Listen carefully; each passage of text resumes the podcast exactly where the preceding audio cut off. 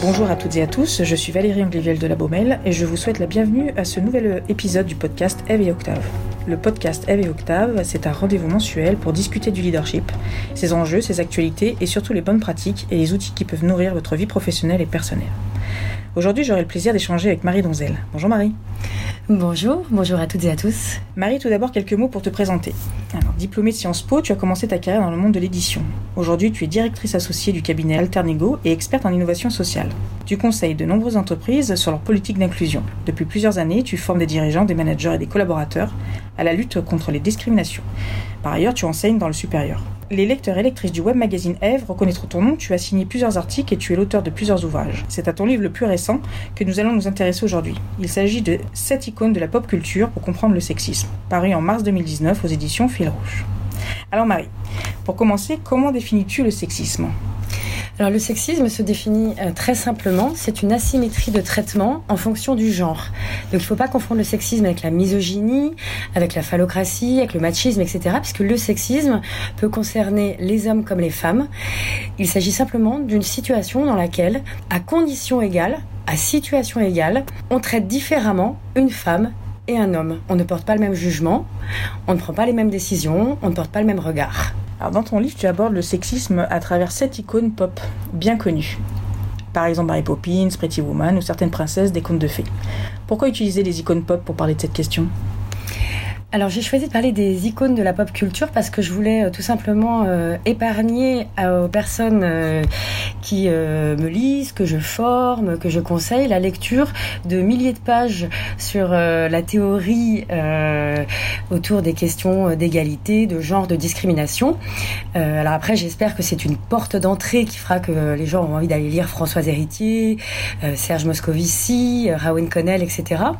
Mais je me suis dit que si je pouvait associer à chaque grand concept de l'égalité une figure de la pop culture et si possible une, figure qui soit euh, très connue et très transmissible, notamment de génération en génération, ben, je pourrais faire passer ces concepts de façon euh, plus simple, plus facile, et puis surtout avec un petit peu de fantaisie, parce que le sujet du sexisme, c'est un sujet qui a tendance parfois à nous déprimer un peu.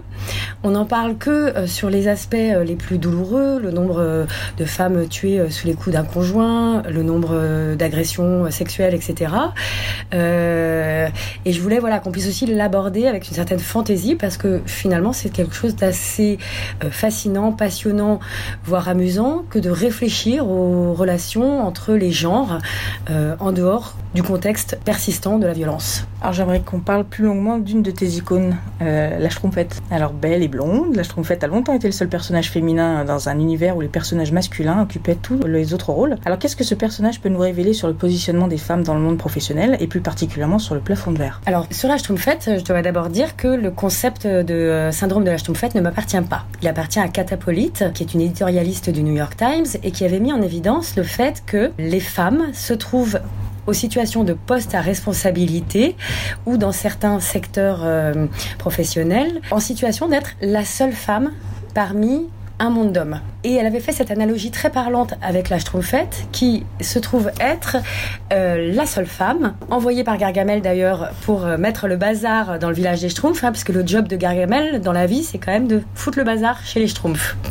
Alors, euh, à un moment, il se dit dans la série, quoi de mieux pour déranger un ordre établi que d'envoyer une femme. Mais en fait, Gargamel va faire deux erreurs. Alors, la première, vous avez dit que elle était blonde, mais dans la première version, au départ, elle est brune. Elle est brune et euh, réputée ingrate. Ce qui fait que la première réaction du grand Schtroumpf quand elle arrive au village des Schtroumpfs, c'est euh, de la transformer effectivement en belle blonde. Et de quoi ça procède? Bah, Ça procède de quelque chose de l'ordre de on veut une femme mais alors une vraie femme. Ne nous envoyez pas euh, quelque chose euh, qui ressemble euh, pas à l'idéal féminin qu'on se fait. Et ça, c'est le premier enseignement sur la situation des femmes dans le monde professionnel. C'est le moment où on va conditionner le fait d'avoir des femmes au fait que les femmes représentent la féminité, incarnent la féminité avant de représenter leurs compétences, leurs qualités, leurs talents, etc. Ensuite, le deuxième enseignement, c'est le fait d'être seul. Et ça, c'est la deuxième erreur de euh, Gargamel, c'est que dans un monde de Schtroumpfs qui se ressemblent tous en apparence, mais qui ont chacun leur singularité, alors soit du fait d'un tempérament, hein, on a le râleur, le joyeux, etc. Euh, soit du fait d'une fonction, fonction professionnelle ou sociale, le reporter, le bricoleur, etc. Elle, elle va se retrouver à n'être que la schtroumpfette, que la féminité.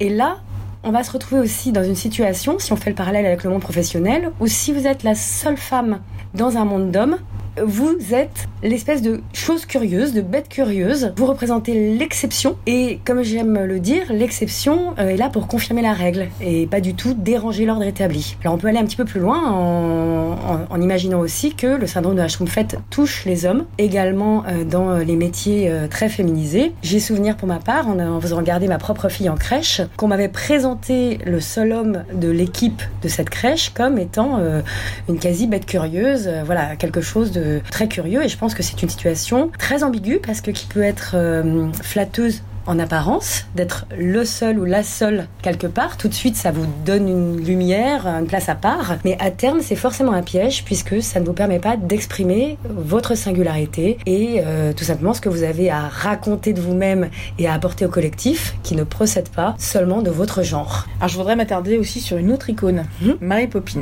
Alors cette femme au pouvoir magique qui arrive à tout faire. Qu'est-ce qu'on aimerait être comme ça hein Les femmes qui travaillent, qui s'occupent de la maison, qui ont peut-être des enfants, savent à quel point c'est difficile de tout faire. Dans le chapitre sur Mary Poppins, tu parles de la charge mentale. Peux-tu nous dire plus sur ce concept? Comment peut-il nous aider à questionner la division du travail dans notre société? Alors sur la charge mentale, euh, c'est un concept qui n'est pas nouveau, hein, qu'on connaît depuis les années 80, mais qui a été euh, fortement popularisé avec euh, la bande dessinée d'Emma, qui a fait le tour du monde en quelques jours. il faut se souvenir d'une chose sur la charge mentale, c'est que ce n'est pas qu'une question domestique. la BD d'Emma l'adresse vraiment sur ce plan-là, en nous présentant la charge mentale comme ces fameux post-it qu'on a dans la tête, euh, c'est pas seulement faire les tâches domestiques, mais c'est aussi se souvenir qu'il faut prendre rendez-vous chez le dentiste, euh, se souvenir euh, que il y a la classe de mère à préparer pour les gamins, se souvenir de payer éventuellement la personne qui fait le ménage chez soi. Voilà, des, tas de post-it qui font qu'on doit penser en permanence à des tas de choses et que effectivement, pour ce qui concerne les tâches domestiques, ça incombe davantage aux femmes qu'aux hommes.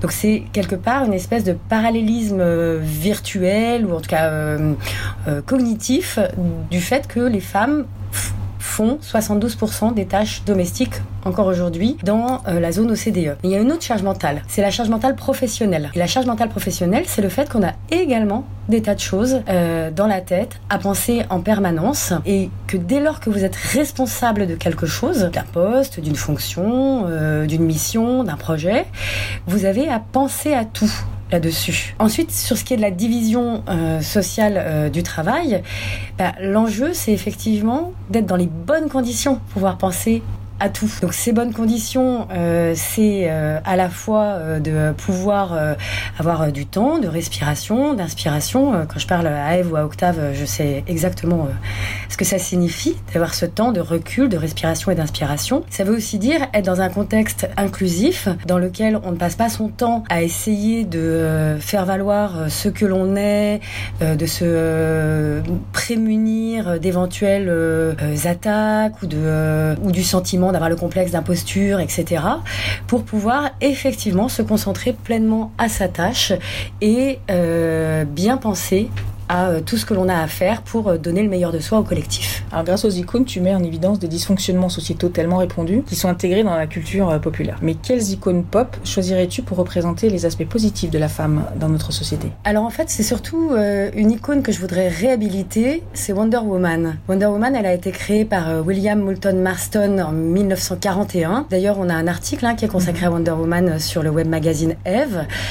Et elle a été créée précisément pour offrir aux filles euh, des rôles modèles de super-héroïnes en face des euh, Superman, etc., qui avaient été créés euh, précédemment. Il y a un petit malentendu sur Wonder Woman. Par exemple, il y a eu une polémique il y a quelques années quand l'ONU a choisi Wonder Woman comme égérie. Un certain nombre de mouvements militants se sont étonnés que l'on choisisse cette figure hyper sexualisée, qui semble être une femme objet, etc. Et c'est vrai que Wonder Woman s'est transformée au cours des années. Elle s'est transformée de deux façons. Effectivement, elle s'est amincie, sa poitrine a grossi, elle a gagné en rouge à lèvres, elle a gagné effectivement en féminité un peu caricaturale. Là où au départ c'était véritablement une super-héroïne avec plutôt des caractéristiques sportives et puis des danses, des talents hors normes. Et la deuxième évolution, c'est une sorte de malentendu qui fait qu'aujourd'hui, quand on parle d'une superwoman ou d'une Wonder Woman, en réalité, on parle pas d'une héroïne qui euh, sauve la planète et accomplit des choses extraordinaires. On parle d'une femme qui euh, a un super job, ses équipes l'adorent, euh, ses enfants sont bien élevés, sa maison, on dirait une page de magazine. elle a même des tapis blancs, ce qui est fortement audacieux dans la mesure où on vient de le dire, elle a des enfants. Elle entretient la flamme dans son couple, tout le monde l'adore, etc. Et avec ça, ses placards sont bien rangés et elle a les ongles faits. Et en fait, c'est une véritable arnaque. Une véritable arnaque. On nous a proposé au départ une héroïne, une super-héroïne qui allait voler dans le ciel pour euh, sauver, euh, sauver le monde, euh, apporter la paix dans le monde. on pourrait étendre à innover, enfin faire des choses incroyables. Et à l'arrivée, on nous présente une femme qui, en gros, s'épile en même temps qu'elle fait sécher ses ongles, répond à ses mails et étant une machine. On n'entrera pas dans l'histoire avec ça. Donc moi, je voudrais véritablement qu'on renoue avec Wonder Woman et qu'on puisse se projeter comme ça dans quelque chose qui est de l'ordre du rêve, du rêve même irréaliste. Parce que, comme dit Oscar Wilde, il faut toujours viser la lune pour atterrir à minima dans les étoiles. Alors j'aimerais bien qu'on parle des hommes aussi, tiens. Oui. À plusieurs reprises, tu montres dans ton livre que les, que les formes de discrimination qui nuisent aux femmes euh, sont tout aussi délétères euh, pour les hommes. C'est un sujet que tu reprends à la fin de ton livre pour dire que l'avenir de l'égalité, c'est aussi la libération des hommes. Peux-tu nous expliquer pourquoi? Je suis convaincue que l'avenir de l'égalité, c'est la libération des hommes. Je prends souvent cet exemple de l'habillement, du vêtement. Il faut savoir que en France, jusqu'en 2013, si nous voulions, nous, femmes, euh, nous promener en pantalon, il aurait fallu que nous demandions une autorisation au préfet. Heureusement, heureusement que on n'a pas attendu que la loi euh, nous le permette. Et je vois avec un petit peu de désolation tous les ans, au moment où euh, il fait chaud au début de l'été, des débats, des articles sur est-ce que moi en tant qu'homme j'ai le droit de venir en short et en sandales au bureau. Et pour moi, c'est tout à fait symptomatique de cette euh, libération des hommes qui ne s'accomplit pas, de, de, euh, de cette liberté qu'ils ne prennent pas à l'égard des codes masculins. Et je pense que véritablement, demain, si on veut que l'égalité entre les femmes et les hommes soit là et que aussi elle soit là au bénéfice de toutes et tous. Si je prends l'exemple de l'habillement, justement, c'est pour dire que quand même il s'agit de bon sens et d'aisance. Le fait d'avoir bien chaud en hiver en pantalon et d'être aéré en été en short ou en jupe et en sandales. Euh, donc si on veut être tous bien, il va falloir que les hommes euh, prennent des libertés avec les codes de la masculinité. Malheureusement, je crois que les codes de la masculinité sont encore très très présents. Euh, on demande encore beaucoup aux hommes de s'y référer et surtout, il reste très disqualifiant pour les hommes qui s'éloignent de ces codes de la masculinité euh, de ne pas être euh, des hommes des vrais. Et en disant ça, j'invente rien. Hein. Je ne fais que rappeler euh, ce que nous dit Françoise Héritier avec la valence différentielle des sexes. Là aussi, on a un article sur le web magazine qui, qui nous dit que quand on disqualifie le féminin, on disqualifie aussi tout ce que sont les attributs réputés du féminin que les hommes voudraient aussi avoir. Ce qui donne le fait qu'un homme, par exemple, qui va vouloir exprimer sa sensibilité, avoir des appétences pour des activités réputées féminines euh, ou, en tout cas qui statistiquement appartiennent davantage aux femmes, bah, ces hommes-là vont faire l'objet de suspicions, de suspicions assez scabreuses, volontiers homophobes. Et bah, je trouve ça désolant, euh, je trouve ça désolant pour eux. Et puis surtout, nous maintenant, on est un petit peu arrivés, nous les femmes, on est arrivés au bout finalement de ce qu'on pouvait faire en matière de libération. Donc euh, j'ai envie de tendre la main aux hommes pour que eux aussi se libèrent. On va leur tendre la main alors. Ouais. Euh, mais du coup, on arrive à la fin du, du podcast euh, avec une dernière question quand même. Hein. Ton livre offre beaucoup de clés pour combattre le sexisme, mais si tu devais partager une seule leçon avec nos auditeurs en guise de conclusion, quelle serait, quelle serait-elle Une seule leçon, tenter de regarder différemment, changer de lunettes en fait. Euh, c'est euh, finalement la leçon de l'empathie. Je pense que quand on se met à se mettre à la place euh, de l'autre, et se mettre à la place de l'autre, c'est se mettre à la place d'un homme quand on est une femme, d'une femme quand on est un homme, mais c'est aussi se mettre à la place de la personne en situation de mobilité réduite ou du handicap, se mettre à place de la personne euh, qui va se retrouver à être la seule non blanche euh, parmi des blancs, euh, se mettre à la place des jeunes quand on est vieux et vice versa. donc tous les finalement tous les éléments de diversité. D'une part, on vit une expérience très amusante et très enthousiasmante, et ça c'est quand même très chouette en soi de se faire plaisir en vivant ça. Et puis d'autre part, c'est là que on commence à avoir des véritables clés sur ce qu'on pourrait changer dans son quotidien pour être plus égalitaire et puis plus inclusif et globalement mieux vivre ensemble ensemble. Parce que effectivement, ça se joue parfois dans des micro-détails que l'on n'imagine pas. Bah, merci Marie, merci, Marie d'être qui tu es, merci beaucoup pour cet échange. Euh, j'invite tous ceux et celles qui nous écoutent à consulter les liens dans la description de l'épisode. Vous y trouverez davantage d'informations sur Marie, sur son travail et sur son livre. Je vous invite aussi à continuer la conversation avec nous sur les réseaux sociaux. Merci de nous avoir écoutés. Nous vous attendons le mois prochain pour un nouvel épisode du podcast Eve et Octave.